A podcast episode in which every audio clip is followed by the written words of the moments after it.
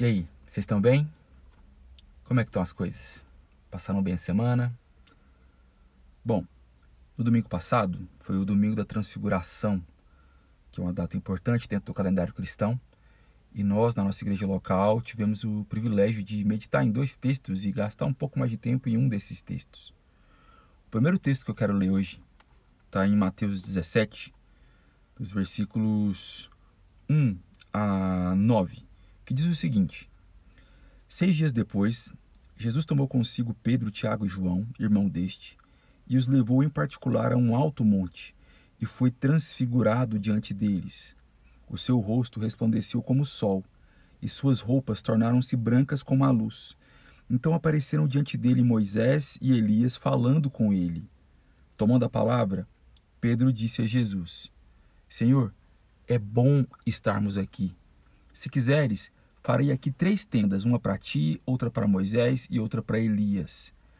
Ele ainda estava falando quando uma nuvem luminosa os cobriu e dela saiu uma voz que dizia: Este é o meu filho amado, em quem me agrado, a ele ouvi. Ouvindo isso, os discípulos caíram com o rosto em terra e ficaram com muito medo. Então Jesus aproximou-se e, tocando-os, disse: Levantai-vos e não temais. E, erguendo os olhos, eles não viram mais ninguém senão Jesus. Enquanto desciam do monte, Jesus lhes ordenou, lhes ordenou: A ninguém conteis a visão, até que o filho do homem seja ressuscitado dentre os mortos. Bom, isso aqui é uma narrativa um, do Evangelho que conta essa estupenda, essa maravilhosa, essa uh, incrível história, real história, onde Jesus é transfigurado no meio de um monte, em cima de um monte, na presença de Pedro, Tiago e João. E dois personagens do Antigo Testamento aparecem, é, personagens curiosos, porque esses dois personagens que aparecem já haviam morrido, é, haviam morrido mortes bem misteriosas há muito tempo atrás. É, primeiro Moisés, que tem o seu corpo, entre aspas, sepultado pelo próprio Deus. A gente não sabe muito bem o que significa na narrativa do Antigo Testamento. O outro é Elias, que também tem uma morte ou passa dessa vida para outra de um jeito muito misterioso, onde ele tem seu corpo trasladado.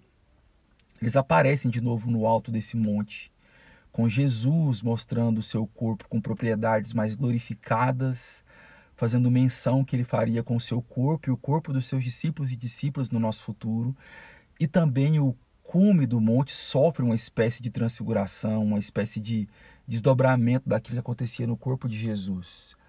Você percebe o spoiler que Jesus está dando aqui do que ele quer fazer com o corpo e com a terra no nosso futuro escatológico? Bom, o outro texto que eu gostaria de ler com vocês, e aí a gente vai gastar um pouco mais de tempo falando dele, é um texto de 2 Pedro, capítulo 1, versículos 16 a 21, onde Pedro, mais velho, lembra desse episódio que ele viveu, na, que a gente acabou de ler nos evangelhos. Pedro, mais velho, ele relembra e diz, é, explica e dá uma carga de significado com a maturidade dele muito importante sobre esse texto e o desdobramento disso também é sobre a nossa própria vida e a vida da igreja de alguma forma. Bom, vamos ler o texto. 2 Pedro capítulo 1, versículos 16 a 21 diz o seguinte: Porque não seguimos fábulas engenhosas quando vos fizemos conhecer o poder e a vinda do nosso Senhor Jesus Cristo, pois fomos testemunhas oculares de Sua majestade. Porque ele não recebeu honra e glória de Deus Pai quando, pela glória majestosa, a seguinte voz lhe foi dirigida. Desculpa, porque ele recebeu honra e glória de Deus Pai quando, pela glória majestosa, a seguinte voz lhe foi dirigida: Este é o meu filho amado, de quem me agrado. E nós mesmos ouvimos essa voz dirigida do céu quando estávamos com ele no Monte Santo. Assim, temos ainda mais firme a palavra profética. Percebe a mudança de tom aqui no versículo 19? Assim, temos ainda mais firme a palavra profética e fazeis bem em estar atentos a ela. Como uma candeia que ilumina um lugar escuro até que o dia amanheça e a estrela da alva surja em vossos corações. Sabeis, sabei antes de tudo que nenhuma profecia das Escrituras é de interpretação particular, pois a profecia nunca foi produzida por vontade humana, mas homens falaram da parte de Deus, conduzidos pelo Espírito Santo. Palavra do Senhor, graças a Deus por ela. Bom, no domingo da Transfiguração, é um domingo muito importante para o calendário cristão, que aponta para esse evento da vida de Jesus com desdobramentos perenes para a vida da igreja até os dias de hoje. Hoje a gente não leu só um texto, dois textos importantes, eh, esse episódio dos Evangelhos no Monte da Transfiguração e essa leitura também de 2 Pedro que joga luz sobre essa história dos Evangelhos que o apóstolo Pedro viveu, não só Pedro, mas Tiago e João também. Bom, qual é o contexto aqui de 2 Pedro que é importante a gente lembrar? Era uma igreja assediada por vários problemas, influência de Roma, influência helênica grega, influência dos judaizantes, influência de hereges desde o primeiro século tentando fazer alguma coisa errada com a igreja, influência da cultura, influência da própria carne que nós temos, que a igreja já tinha, as nossas próprias pulsões e as nossas nossos próprios desejos pecaminosos que habitam dentro de nós junto com o Espírito Santo. Bom, o versículo 16 ele já começa dizendo, né? Porque não seguimos fábulas engenhosas quando vos fizemos conhecer o poder e a vinda do nosso Senhor Jesus Cristo, pois fomos testemunhas oculares dessa majestade. Nessa parte da carta Pedro, é, de Pedro, nós temos contato com uma espécie de resposta que o apóstolo Paulo, o apóstolo Pedro dá a essa espécie de nuvem de ceticismo que tentava a igreja. E era proposta não só por gregos e romanos, como também pelos falsos mestres dentro da igreja que existia nas igrejas onde essa carta foi circulada. Bom, Pedro diz: Nós não seguimos fábulas engenhosas. A gente não inventou nada da nossa cabeça para falar para vocês. Pedro também diz: Nós não inventamos essa história de jeito nenhum. A gente viu, eu vi, eu fui testemunho ocular disso aqui. Essa história tem poder. Há um poder nessa história, porque essa história conta do próprio Jesus Cristo Todo-Poderoso. Essa história conta de uma vinda que foi realizada mas outra vinda que ainda não se realizou. Essa história tem um poder a se cumprir, inclusive, no nosso futuro. Bom, pensa comigo, nesse ambiente de perseguição, assédio, tentação, a vinda esperançosa de Jesus, a esperança na vinda de Jesus, era uma pauta importante demais. Porque quando a igreja sofre, essas pautas são muito importantes. Essa pauta é importante na igreja em qualquer tipo de realidade e contexto em qualquer época da história, mas quando a igreja sofre, quando a igreja é assediada, é perseguida, essa pauta ganha um brilho extra. Percebe? Bom, outra coisa que a gente vai ver aqui, se você conseguir continuar lendo 2 Pedro, você vai ver que tinha um problema muito grande que eram de mestres corruptos dentro dessas igrejas. Mestres corruptos dados à imoralidade que evitavam ou não gostavam ou negavam a vinda de Jesus. Será por quê? Porque falsos mestres não gostam da história real da Bíblia de que Jesus vai voltar para julgar vivos e mortos. Porque falsos mestres que instrumentalizam a palavra, a tradição cristã, instrumentalizam os dons que ganharam um dia, falsos mestres que instrumentalizam de forma é, errada, de forma desonesta e pecaminosa aquilo que é patrimônio do reino de Deus, é, para benefício próprio, para se enriquecer, para usar do seu benefício para explorar sua sensualidade usando outros corpos de forma errada e pecaminosa, falsos mestres evitam pensar na volta de Jesus. Pense nisso. Pense nisso. Essa é uma boa avaliação para se fazer sobre mestres. Uh, você está em dúvida sobre algum mestre, sobre a fidelidade dele? Preste atenção em quanto, quantas vezes ele fala, ou quanto o púlpito dele é preenchido com a a pauta da volta esperançosa de Jesus, ou se isso é evitado. Porque evitar isso é evitar se comprometer também. Negar essa crença é um jeito de anestesiar a sua própria consciência sobre a volta de Jesus, que será mel para os que creem, mas fel para os que não creem. Percebe? Pedro lembra do episódio narrado no Evangelho aqui, ele diz, né, pois fomos testemunhas oculares da sua majestade. Nos versículos 17 e 18, que ele diz, porque ele recebeu honra e glória de Deus Pai, quando pela glória majestosa, a seguinte voz lhe foi dirigida, esse é o meu filho amado, de quem me agrado. E nós mesmos ouvimos essa voz dirigida do céu, quando estávamos com ele no Monte Santo. Olha só, Pedro lembra então de uma experiência muito especial, que é essa experiência que ele viveu no monte, que ele teve o privilégio de viver uma manifestação da Trindade. Você percebeu isso? O Pai, o Filho e o Espírito estavam lá se manifestando. Jesus, de forma encarnada, indo, o Espírito dizendo, o Pai conduzindo, enfim.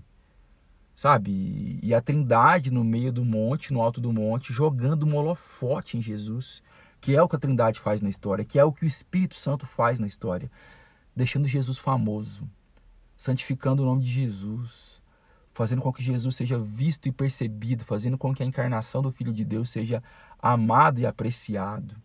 É isso que a Trindade faz, é isso que o Espírito Santo de Deus faz, esse é o presente que a Trindade deixa para a gente, uma luz sobre Jesus, para que a gente ame Jesus de todo o coração.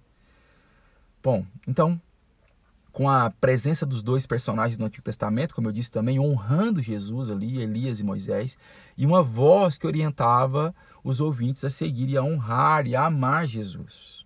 Algo absolutamente especial aconteceu e Pedro teve o privilégio de ser uma testemunha ocular disso.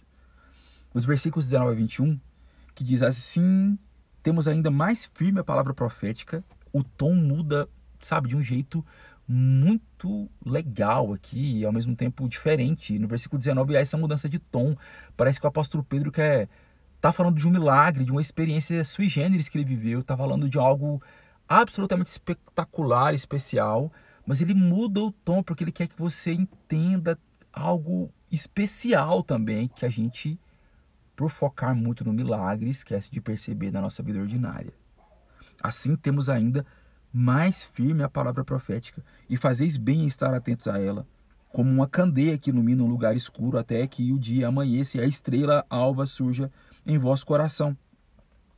Sabei antes de tudo que nenhuma profecia das Escrituras é a de interpretação particular, pois a profecia nunca foi produzida por vontade humana, mas homens falaram da parte de Deus conduzidos pelo Espírito Santo. Olha só, o texto muda é, com o tom do texto é mudado e o apóstolo Pedro nos dá uma lição valiosa aqui. Assim temos ainda mais firme a palavra profética e fazeis bem em estar atentos a ela. Pedro, sabendo que a experiência do monte é uma experiência de exceção, é uma exceção, nos leva a admirar a possibilidade de ouvir o mesmo Espírito que falou no monte, só que de outra forma. Você percebeu isso? estando atento à palavra profética que o apóstolo Pedro diz. O que, é que ele quer dizer aqui?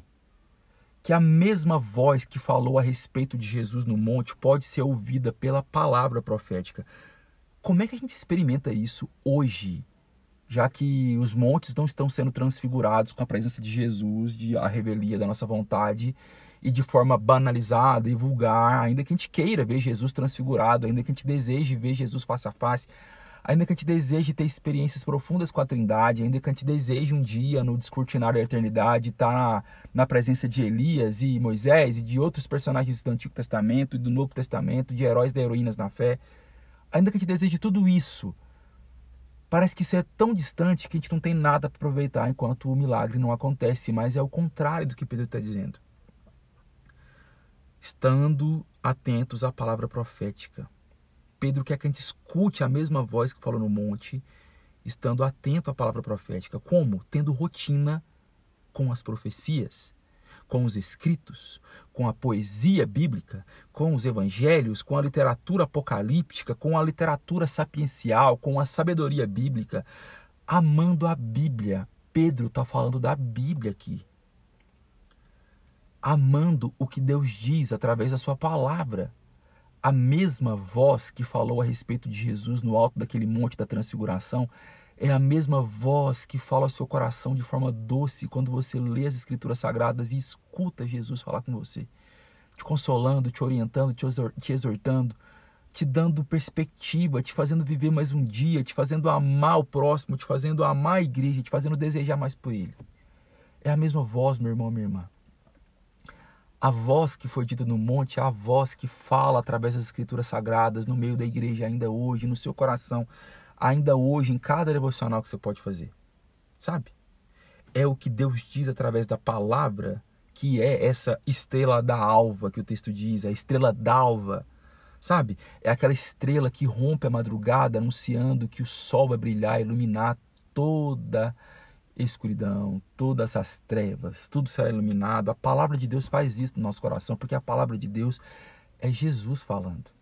A palavra de Deus é a palavra de Jesus nos instruindo, porque Jesus está em todas as escrituras sagradas. sabe, a candeia que ilumina as trevas da nossa falta de revelação é aquilo que a gente escuta do Espírito Santo através das Escrituras Sagradas. Você leu a Bíblia hoje, meu irmão, minha irmã? Há quanto tempo você não lê as Escrituras Sagradas? Há quanto tempo você não escuta a doce voz de Jesus? Há quanto tempo você não escuta a doce voz do Espírito dizendo para você coisas profundas no seu coração, com a Bíblia aberta e o coração aberto? Faça isso, faça isso. Nos versículos 20 e 21, a gente vê né, um, algo, um testemunho incrível sobre as escrituras sagradas também. Né? Sabeis, antes de tudo, que nenhuma profecia das escrituras, das escrituras é de interpretação particular. Isso não foi invenção de quem escreveu. Pois a profecia nunca foi produzida por vontade humana, mas homens falaram da parte de Deus conduzidos pelo Espírito. Há aqui a síntese de explicação de um milagre da revelação, ah, da composição do cânon bíblico, um milagre dos atos comunicativos, normativos da parte de Deus para a humanidade. Aqui a síntese da explicação de um milagre que é um Deus comunicativo se comunicando com a gente de forma normativa, que é através das escrituras sagradas, através da Bíblia. Deus fala de outras formas? É claro que fala, mas são formas situacionais. São formas que não podem ser banalizadas. E todas essas formas situacionais que Deus fala tem que ter uma corroboração de princípio com as escrituras sagradas, que é a forma normativa que Deus fala, é a norma de Deus falar. Deus usando as escrituras sagradas para dizer coisas ao seu coração. Então, no versículo 20 e 21, você tem um milagre diagramado em suas mãos. Você tem a revelação de que você pode ter esse milagre diagramado em suas mãos, que é a Bíblia Sagrada. Ou no seu celular, no seu computador, em qualquer lugar que você leia, tenha contato com a voz de Deus falando com você. Bom, homens falaram da parte de Deus conduzidos pelo Espírito Santo, é o que a Bíblia Sagrada diz. Então, usufrua da possibilidade de ouvir o seu Senhor e Salvador todos os dias. Todos os dias. Não fique perdido. Não fique perdido sendo que Deus está falando. Não caia nas pressões culturais, como essas igrejas onde essa carta circulou, viviam essas pressões culturais. Não caiam nas pressões culturais. Não ouça falsos mestres peça direção a Deus, leia as Escrituras Sagradas, ouça Deus falando. Você viu que o apóstolo Pedro disse que tem ainda mais estima, tem ainda mais firme a palavra profética do que todo o milagre que ele viveu. Ele não está negando o milagre nem a importância do milagre. Ele está falando que tem um tom aqui superior. Fique atento a essa palavra profética. Tenha ainda mais firme a palavra profética do que a experiência. Percebe a importância do que está na sua mão aberto agora, provavelmente, que é uma Bíblia Sagrada? Ouça a Bíblia, leia a Bíblia, porque isso é ouvir a voz de Deus. É ouvir Jesus falando, é ouvir o Espírito Santo te conduzindo. Eu quero concluir dizendo uma coisa. Você está ligado que pastores às vezes têm algumas tentações, né?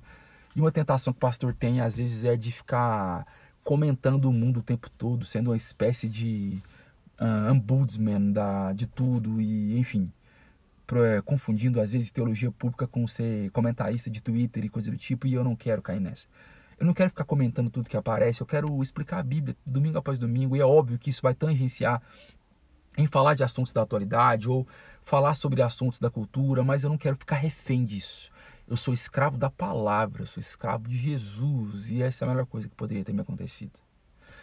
Mas, por causa desse texto que fala de um milagre, por causa dos últimos acontecimentos da última semana lá na Universidade de Ashbury, é, no Kentucky, onde nos parece que aconteceu alguma manifestação extraordinária da parte de Deus. E aí a gente viu também nos últimos dias na internet, algumas pessoas viram mais do que eu, porque eu não gosto de ficar vendo muito isso, mas uma espécie de, de advento do sommelier de avivamento. Isso é avivamento, não é avivamento, isso não pode ser um avivamento, é claro que isso é um avivamento.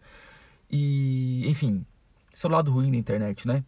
A gente não tem que dizer nada a respeito disso ainda, porque quem vai dizer que é avivamento ou não é o tempo e o próprio Espírito nos dando discernimento sobre isso. Mas, sabe, parece que Deus fez alguma coisa ali. Nós temos uma incapacidade de produzir aquele tipo de manifestação copiando modelos, copiando técnicas ou tentando na força do próprio braço atrair da presença de Deus, sabe? Isso não vai acontecer segundo a nossa vontade. Sobre todo esse rebu, toda essa bagunça que aconteceu e ao mesmo tempo uh, oportunidade de testemunhar a alegria daqueles irmãos e irmãs que parece que viveram algo genuíno, no mínimo, no mínimo, uma manifestação da parte do Espírito naquele lugar. Sabe? A gente precisa lembrar do Pedro aqui, do que, que Pedro viveu no Monte da Transfiguração e quando ele escreveu a carta narrando sobre a experiência no Monte da Transfiguração. Primeiro, desejem o que Pedro viveu, o que aquela igreja lá em Ashbury viveu. Desejem esse tipo de manifestação. Mas sejam satisfeitos nas Escrituras. Só que ser satisfeito nas Escrituras vai fazer com que o Espírito Santo gere em nós uma espécie de insatisfação. Uma satisfação nas Escrituras vai gerar em nós uma espécie de insatisfação, porque a gente quer mais. Porque a gente foi criado para ter mais. A palavra de Deus diz que vai ter mais. Um dia a nova Jerusalém celestial vai entrar na terra e vai fazer a presença de Jesus cobrir toda a terra como as águas cobrem o mar. Eu desejo isso. De vez em quando Deus abre, parece que estoura um cano ou faz com que, sabe aquelas coisas de regar jardim? Faz com que a presença dele se pareça com aquela mangueirinha de regar jardim que molha a gente, alivia a gente, refresca a gente com a sua presença. Isso é desejável, isso é louvável, isso tem que ser pedido por nós. Isso tem que ser desejado por nós. Só que essas manifestações, tanto no cume daquele monte da transfiguração, quanto o que a igreja de Ashbury viveu nos últimos dias, sabe, são é, é mangueira de jardim regando a igreja. É bom, mas não é tudo. O que a gente quer mesmo não é um, uma mangueira de jardim nos regando. A gente quer Itaipu estourada. A gente quer essas torrentes de água nos inundando e não nos matando, pelo contrário, nos fazendo viver imersos e inundados na presença dele. Percebe? Lembre-se disso, deseje esse tipo de manifestação. Seja satisfeito na palavra de Deus e deixe a palavra de Deus gerar essa insatisfação. Parece paradoxal, mas é isso mesmo. É sempre a palavra é sempre na palavra, essa voz que Jesus está falando de forma normativa para a gente, que deve gerar em nós essa espécie de insatisfação e desejo por mais de Deus. Sobretudo, lembre-se de uma coisa sobre esses textos que a gente leu.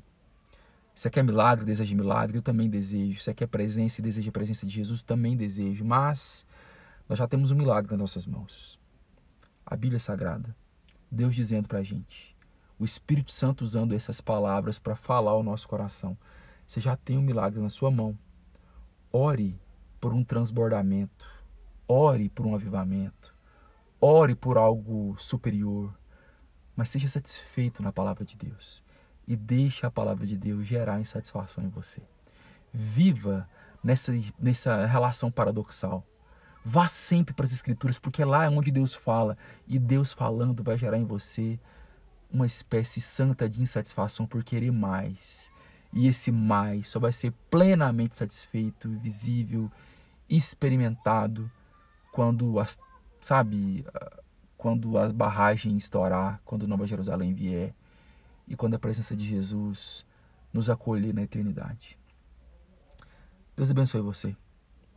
Usufrua da palavra de Deus. Escute Jesus, escute o Espírito. E deixe Deus mover a sua vida. Deus abençoe. Tchau, tchau.